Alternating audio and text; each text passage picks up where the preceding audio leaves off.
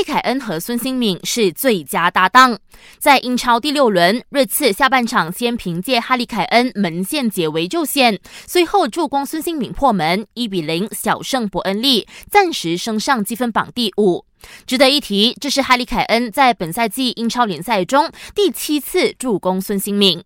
另一边的布莱顿则一比一战平西布朗，分别位列十六、十七。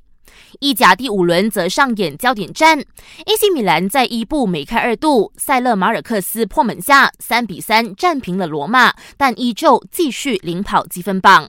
不过，新冠肺炎疫情却在 AC 米兰队中继续蔓延。最新一轮的检测结果显示，AC 米兰有五人中招，其中两人是球员，包括主力门将多纳鲁马，他也因此错过今早对罗马的联赛较量。